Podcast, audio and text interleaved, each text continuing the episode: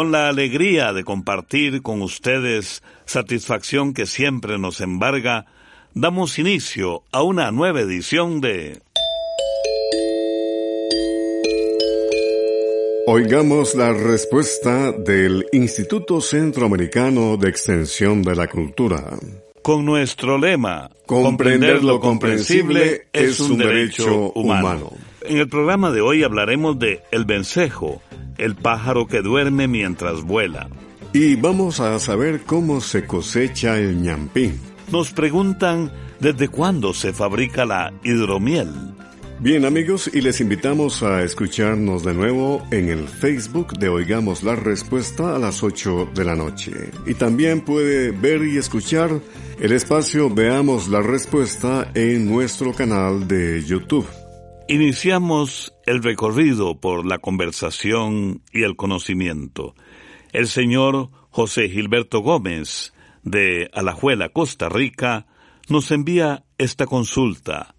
Quisiera saber acerca del pájaro vencejo, si habita o no en cuevas como las de los murciélagos y de qué construyen los vencejos su nido. Oigamos la respuesta. El ave conocida popularmente como vencejo común es nativa de África, Europa y Asia. El vencejo es un pequeño pájaro parecido a la golondrina pero de color café oscuro. Hoy en día los vencejos acostumbran a vivir más en las ciudades que en el campo. Hacen sus nidos en las grietas de los muros y paredes o bajo los aleros de los techos. Los vencejos hacen sus nidos con plumas, pedacitos de hierba y semillas que recogen mientras vuelan. En España, por ejemplo, los biólogos animan a la gente a que no destruya los nidos de vencejo, pues estos pájaros ayudan a controlar plagas de insectos. Otra característica muy especial de los vencejos es que pasan la mayor parte de su vida volando. Solo están en tierra durante dos meses para hacer sus nidos y cuidar a las crías. El resto del tiempo los vencejos están volando. Imagínense que los vencejos hasta duermen mientras vuelan. Es así que, según han estudiado los científicos, en la noche estas aves se elevan hasta dos mil metros de altura y allí se duermen.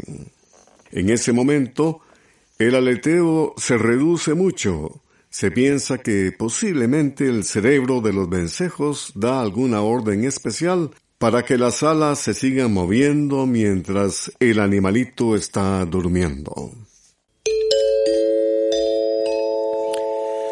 De lunes a sábado y en diferentes medios de comunicación les transmitimos Oigamos la Respuesta. Quiero saber en qué tiempo se cosecha el ñampí y en qué momento debe sacarlo. La señora Virginia Cabrera nos ha hecho esta consulta vía telefónica desde San José, Costa Rica, y vamos a escuchar la respuesta. El ñampí, chamol o malanga es un tubérculo muy gustado en nuestras tierras y se agrega a las sopas. También se come en picadillos o bien frito en rodajas. En algunos lugares se hacen refrescos y hasta helados de ñampí. El ñampí se cultiva en terrenos con buen drenaje y clima caliente puede cultivarse al sol directo o en semisombra. Generalmente se acostumbra sembrarlo cuando comienzan las lluvias.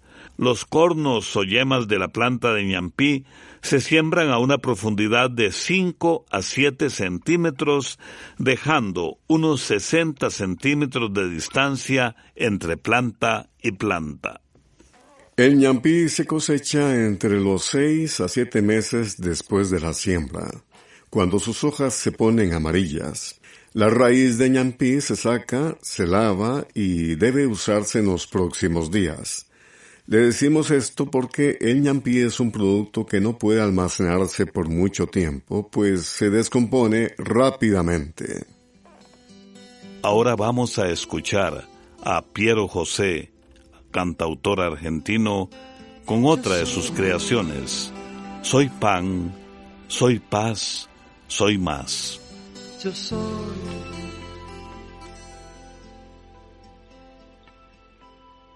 Soy agua, playa, cielo, casa blanca. Soy mar, Atlántico, viento y América. Soy un montón de cosas santas mezclado con cosas humanas. ¿Cómo te explico? Cosas mundanas.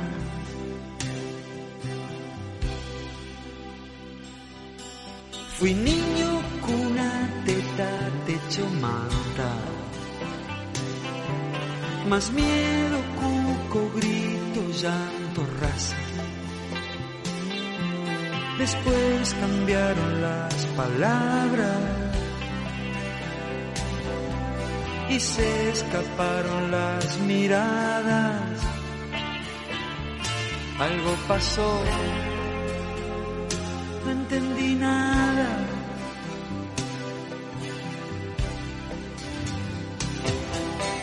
Vamos, contame, decime todo lo que a vos te está pasando ahora sino cuando está tu alma sola llora. Hay que sacarlo todo afuera como la primavera. Nadie quiere que adentro algo se muera.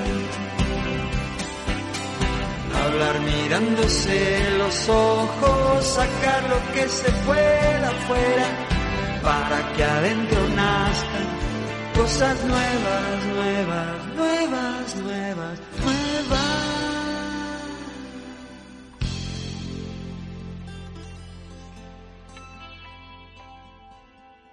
Soy pan, soy paz, soy más, soy el que está por acá. No quiero más de lo que quiera estar. Hoy se te da o se te quita. Igual que con la margarita, igual el mar, igual la vida, la vida,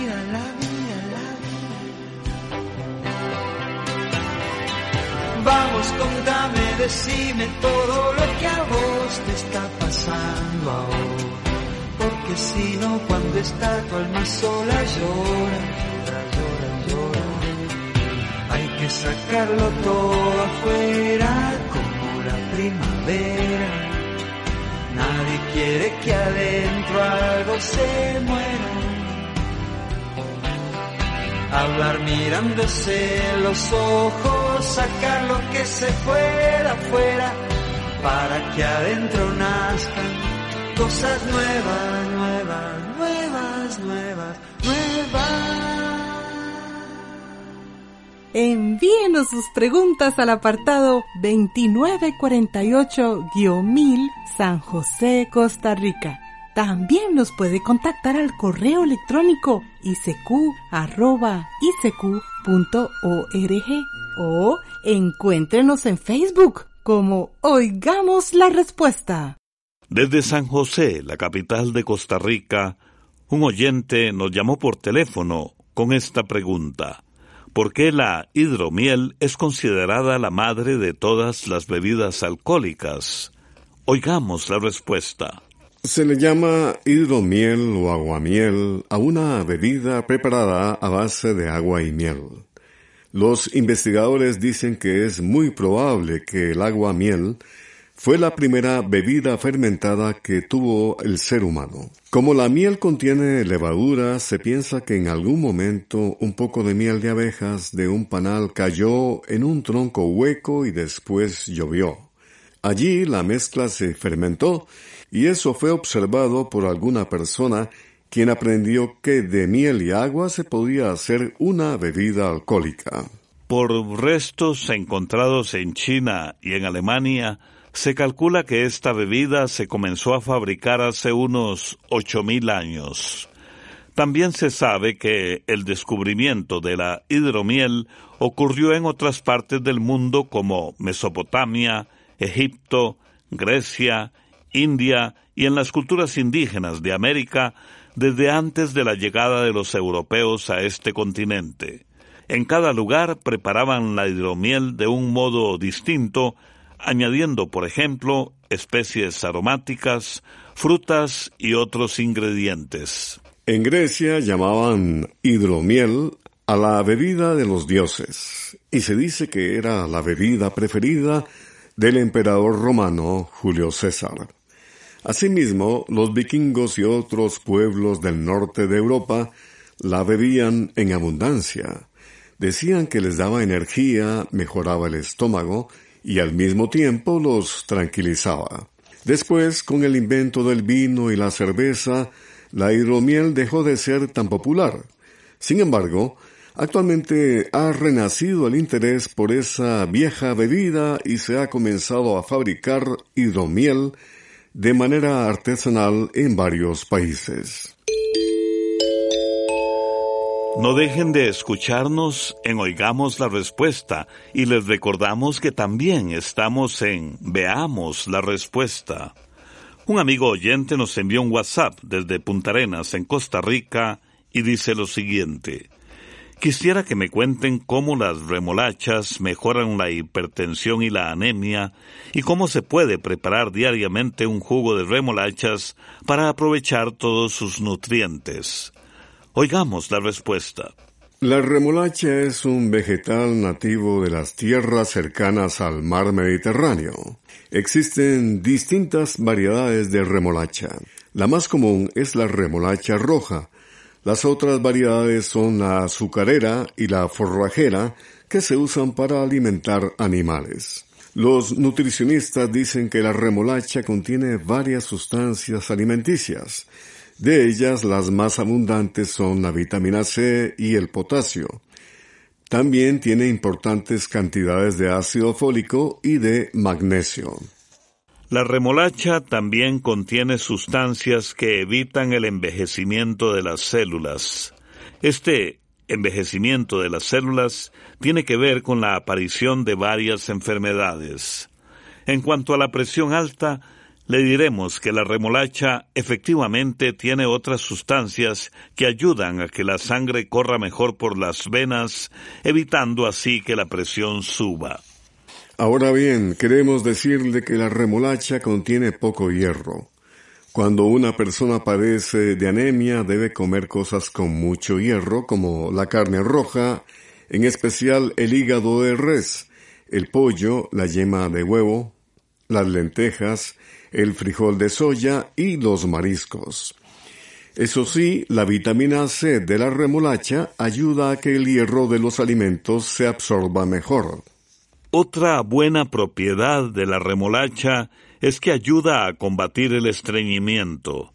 La razón es que tiene un gran contenido de fibra. Los nutrientes de la remolacha se asimilan mejor cuando se toma jugo de remolacha cruda. Por otra parte, si la remolacha se cocina, se le debe dejar la cáscara, que se quita con mucha facilidad una vez cocida. Finalmente le diremos que la remolacha es rica en oxalatos, que son una especie de sales o compuestos que se eliminan con la orina.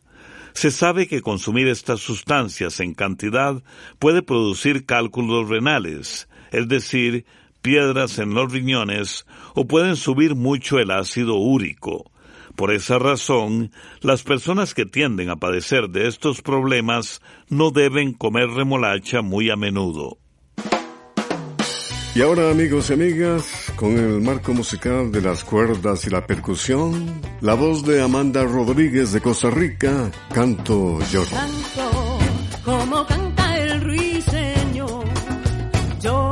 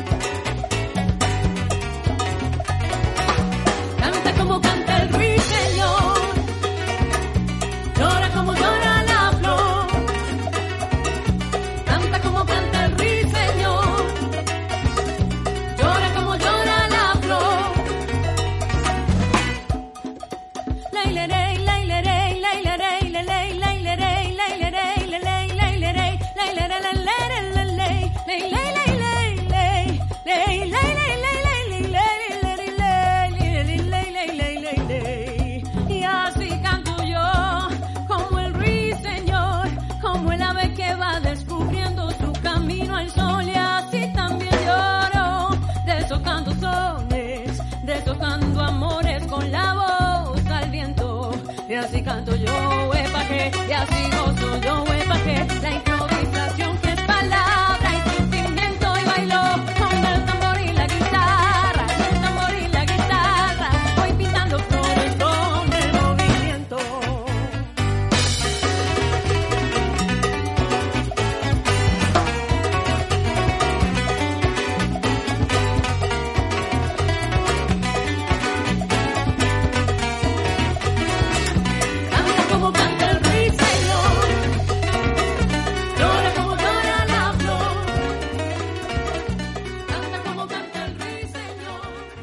También puede contactarnos a través de un mensaje de WhatsApp al teléfono código de área 506, número 8485-5453. La señora Julia Arce nos envió la siguiente pregunta a nuestro Facebook de Oigamos la Respuesta desde el Sauce, Nicaragua. Quiero saber quién inventó comer los frijoles. Oigamos la respuesta. Vamos a contarle que el frijol llamado también poroto o habichuela fue uno de los primeros granos cultivados por los antiguos habitantes de América. Las más recientes investigaciones dicen que el cultivo del frijol apareció por primera vez en México hace unos 7000 años y de allí el cultivo pasó a otras partes del continente. Entre los antiguos mayas y aztecas, el cultivo del grano de frijol siempre estuvo muy relacionado también con el cultivo del maíz.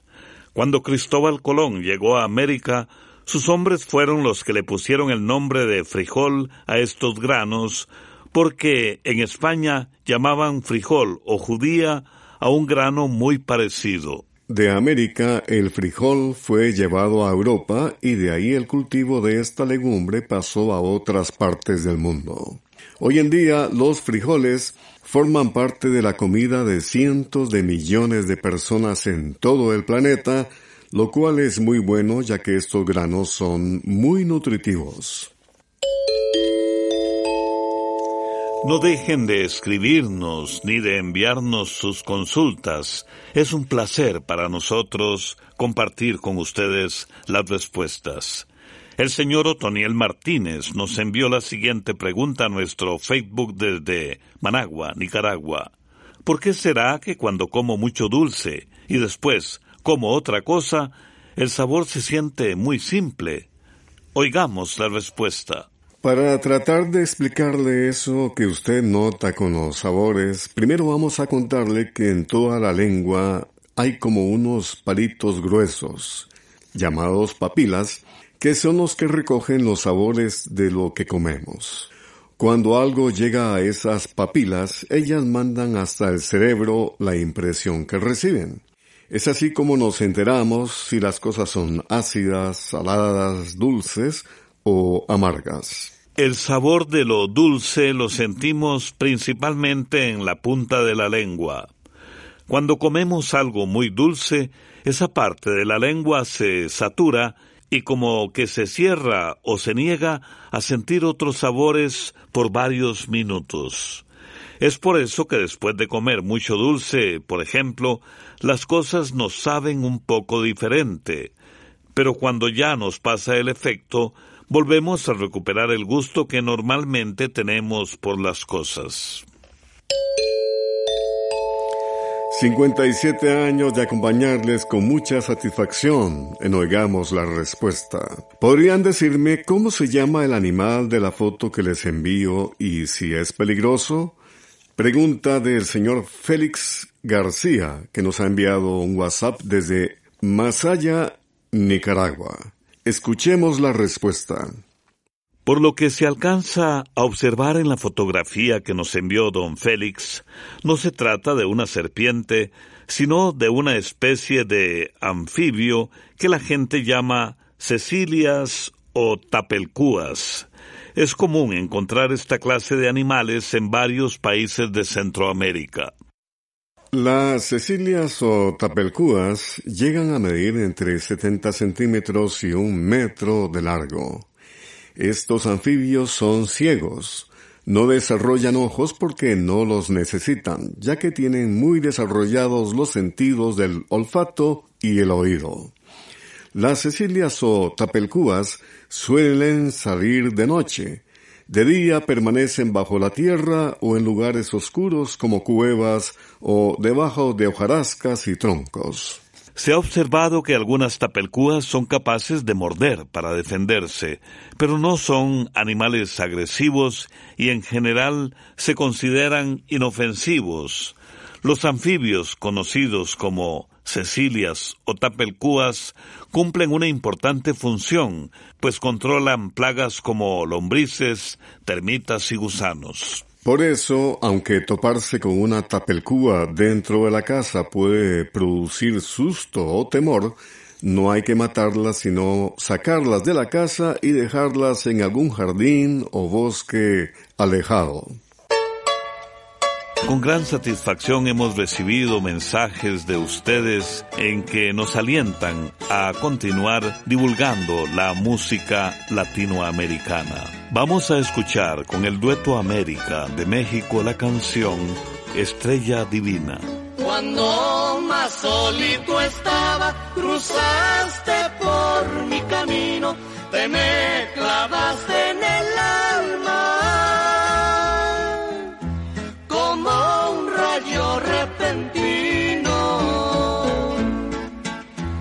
Las plantas no daban flores, toditas se habían secado, ya no pensaba en amores.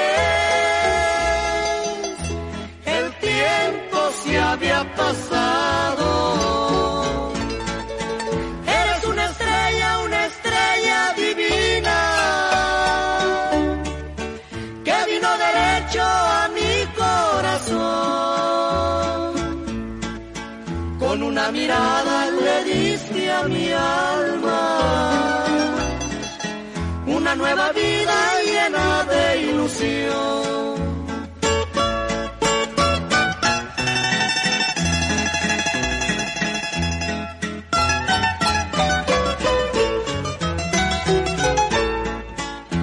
Los campos ya no floreaban, la milpa se había secado, las lluvias ya no llegaban, había cuarteado. Ahora que ya nos queremos, hasta el campo floreció, volvieron los aguaceros la tristeza se acabó.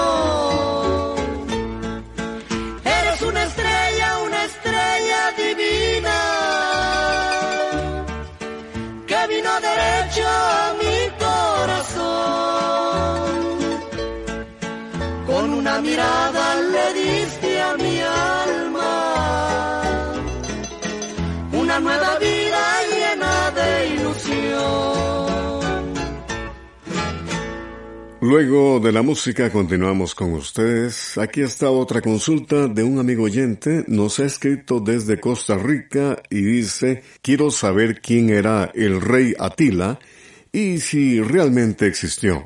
Escuchemos la respuesta.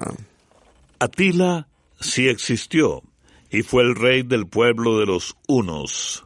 Vamos a contar su historia. Según han averiguado los historiadores, Atila nació hace como 1600 años en Asia. No se tiene mucha información de los primeros años de su vida. Sin embargo, se cree que su padre y su tío habían sido reyes de los hunos. Los hunos habían creado un reino en el territorio que actualmente es Hungría. Los unos también fueron conocidos por ser hábiles en la monta y por las brasas de sus caballos. Al morir su padre y su tío, Atila gobernó al lado de su hermano. Pero luego Atila lo asesinó y comenzó así su campaña de invasiones y ataques en varias regiones europeas. Entre ellas estaban las tierras de los romanos, el mayor imperio de entonces. Los ataques de los hunos debilitaron mucho al imperio romano y propiciaron su caída. Atila llegó a ser tan temido que los romanos lo conocían como el azote de Dios. Se dice que el mismo Atila decía que, por donde pasaba su caballo, no volvía a crecer la hierba. No se sabe con seguridad si alguna vez dijo estas palabras, pero lo cierto es que se le recuerda como un guerrero temido por su poder, su astucia y su crueldad. El rey Atila murió de repente, posiblemente de un derrame cerebral. Sus soldados se cortaron el cabello y se marcaron con sus espadas en señal de luto.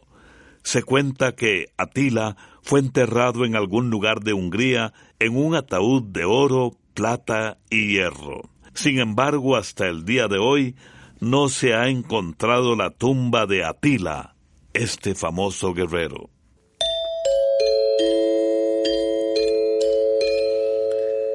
Nunca hizo rico al hombre el dinero, porque solamente le sirve para aumentar su codicia. Es una frase de Séneca, filósofo romano. Programa B, Control 47. Y así llegamos al final del programa del día de hoy. Los esperamos mañana en este su programa Oigamos la Respuesta. Mándenos sus preguntas al apartado 2948-1000 San José, Costa Rica. También puede enviarnos sus preguntas al correo electrónico icq.org o encuéntrenos en Facebook como Oigamos la Respuesta. O llámenos por teléfono, código de área 506, número 2225-5338 o 2225-5438. Recuerde que comprender lo comprensible es un derecho humano.